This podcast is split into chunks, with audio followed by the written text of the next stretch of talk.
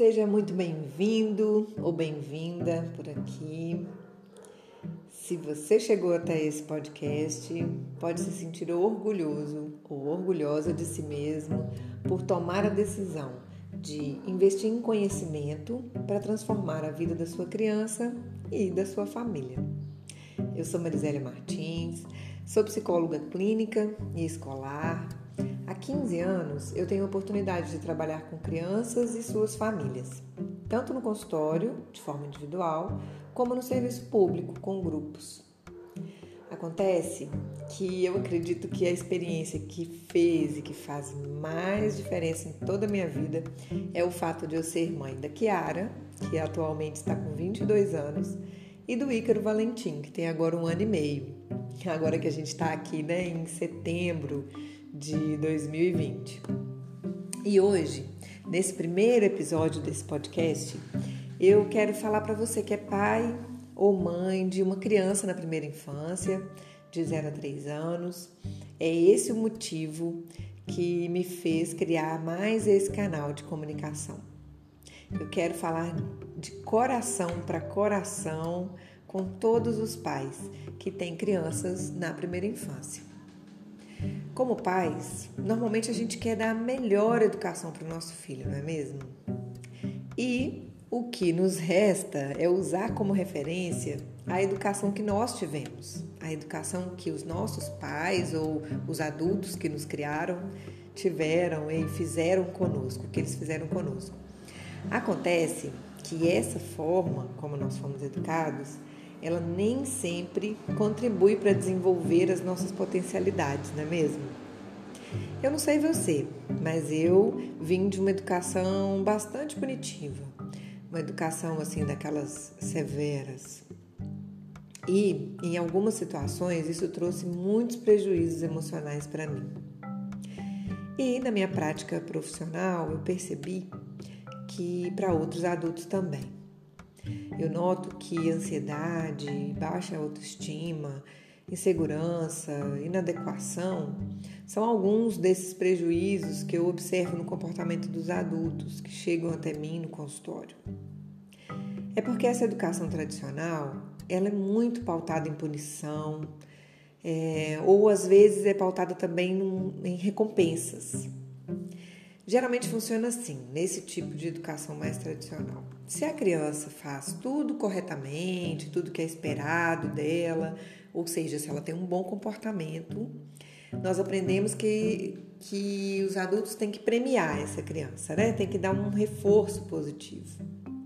Às vezes é um brinquedo que ela quer, um dinheiro, é, um adesivo, uma estrelinha, qualquer coisa que seja uma recompensa aí para essa criança.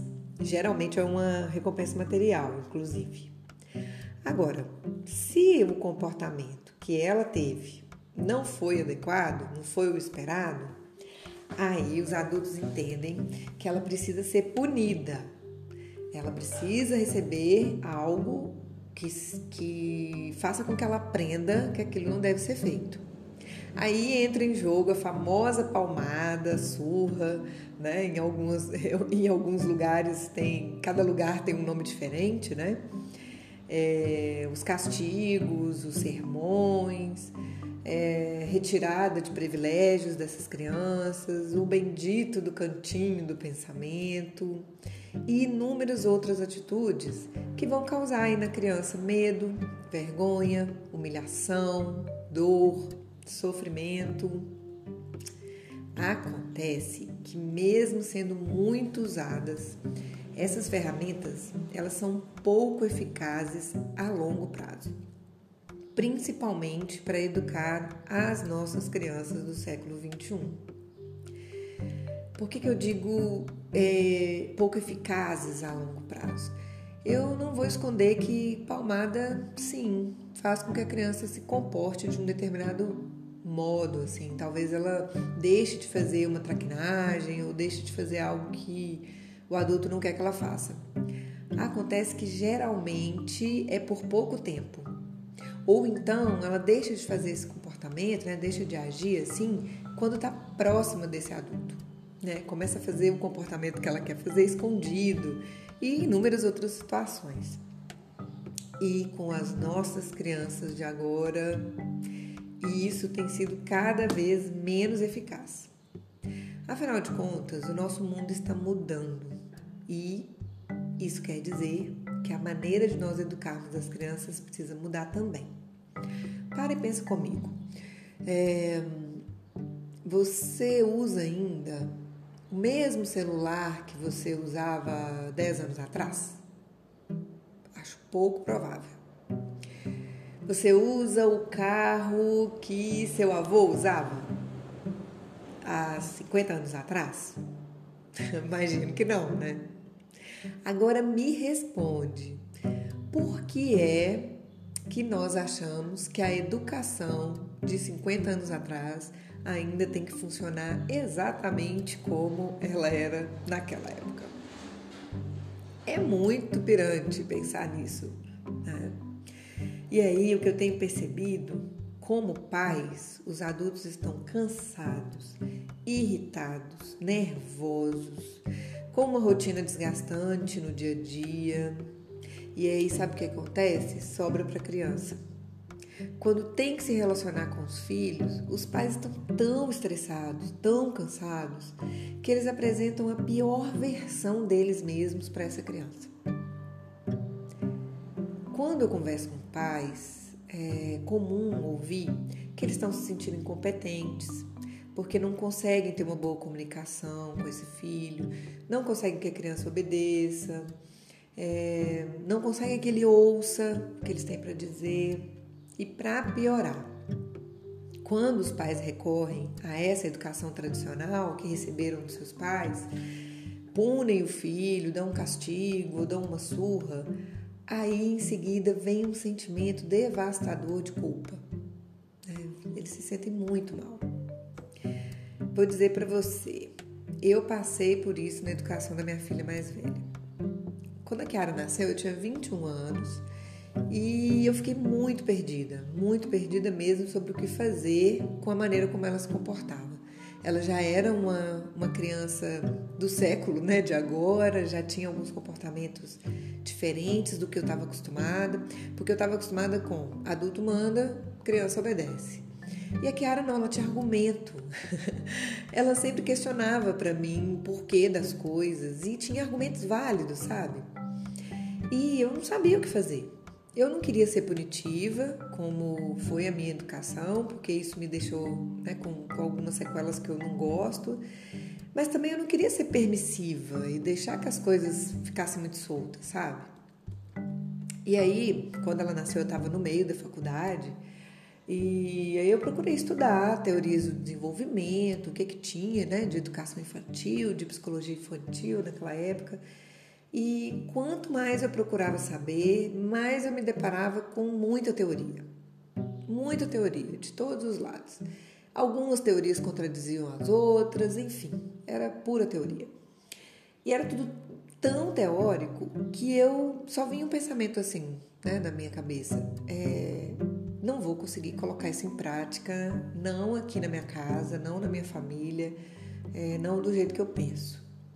E aí eu ia, eu desanimava um pouco e depois buscava é, algumas outras informações. Foi então que eu me deparei com uma frase há mais ou menos três anos atrás. Era uma frase que dizia assim: De onde tiramos a ideia absurda de que para fazer uma criança agir melhor, nós precisamos fazê-la se sentir pior.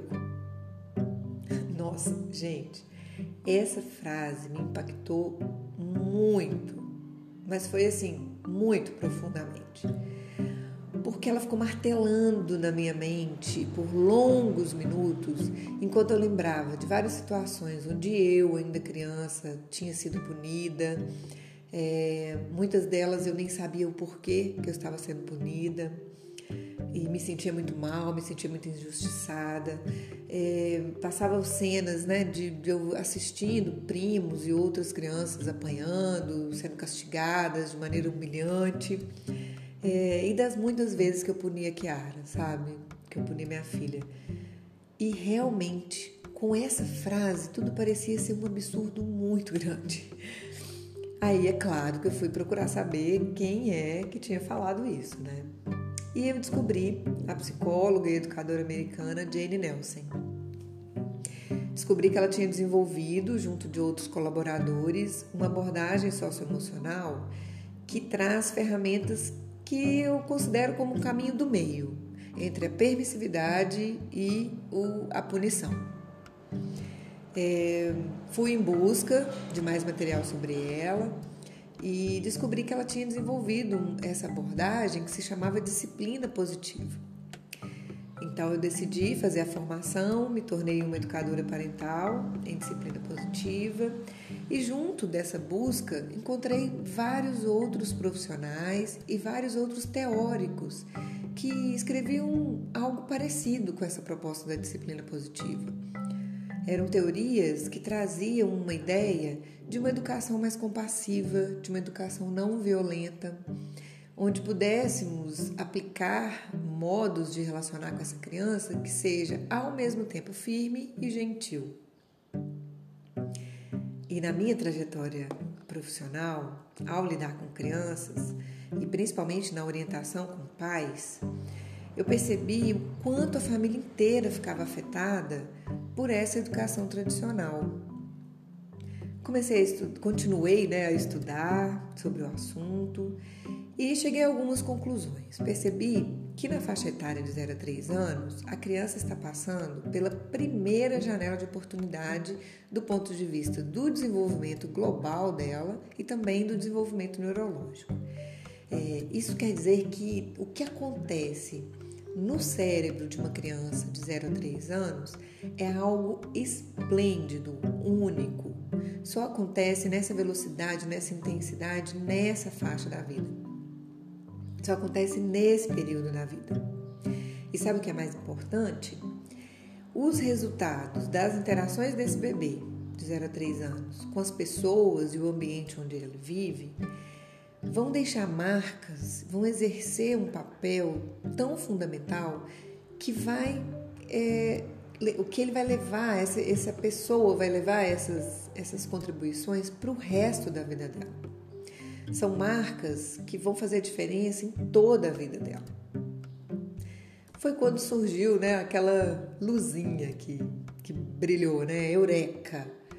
É, eu entendi que se os adultos responsáveis pela educação de uma criança nessa faixa etária puderem aprender a oferecer uma maneira gentil e firme de lidar com ela, uma maneira respeitosa de lidar com essa criança, nós vamos poder favorecer que cada vez mais crianças tenham essa oportunidade de desenvolver as suas habilidades de vida, suas potencialidades, de se sentirem mais confiantes, de se sentirem mais capazes.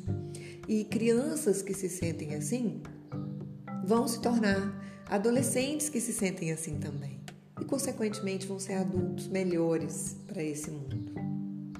Foi aí que eu decidi desenvolver algo que pudesse, de alguma forma, ajudar pais e filhos nessa faixa etária de 0 a 3 anos. Se você me acompanha até aqui, você está ouvindo uma das alternativas que eu encontrei, que foi de criar esse podcast da Doutora Entrevista, da Doutora da Conversa Entrevista. Eu quero contribuir para que mais pais queiram conhecer uma nova metodologia de educação, que queiram aplicar em suas vidas uma alternativa possível e respeitosa consigo mesmo e com as crianças. Eu quero ajudar a proteger a infância e assim contribuir para mudar o mundo. Sim, pode me chamar de ousada. É assim que eu estou pensando. Eu quero transformar o mundo, começando pelo mundo interno, o meu mundo interno, o mundo da minha casa e, se você me permitir e me acompanhar, transformar o mundo aí na sua casa também. Espero que você tenha se sentido interessado, que me acompanhe e nos próximos episódios eu vou trazer muito conteúdo que você certamente deseja que seus pais tivessem conhecido. Um grande abraço e até o próximo episódio.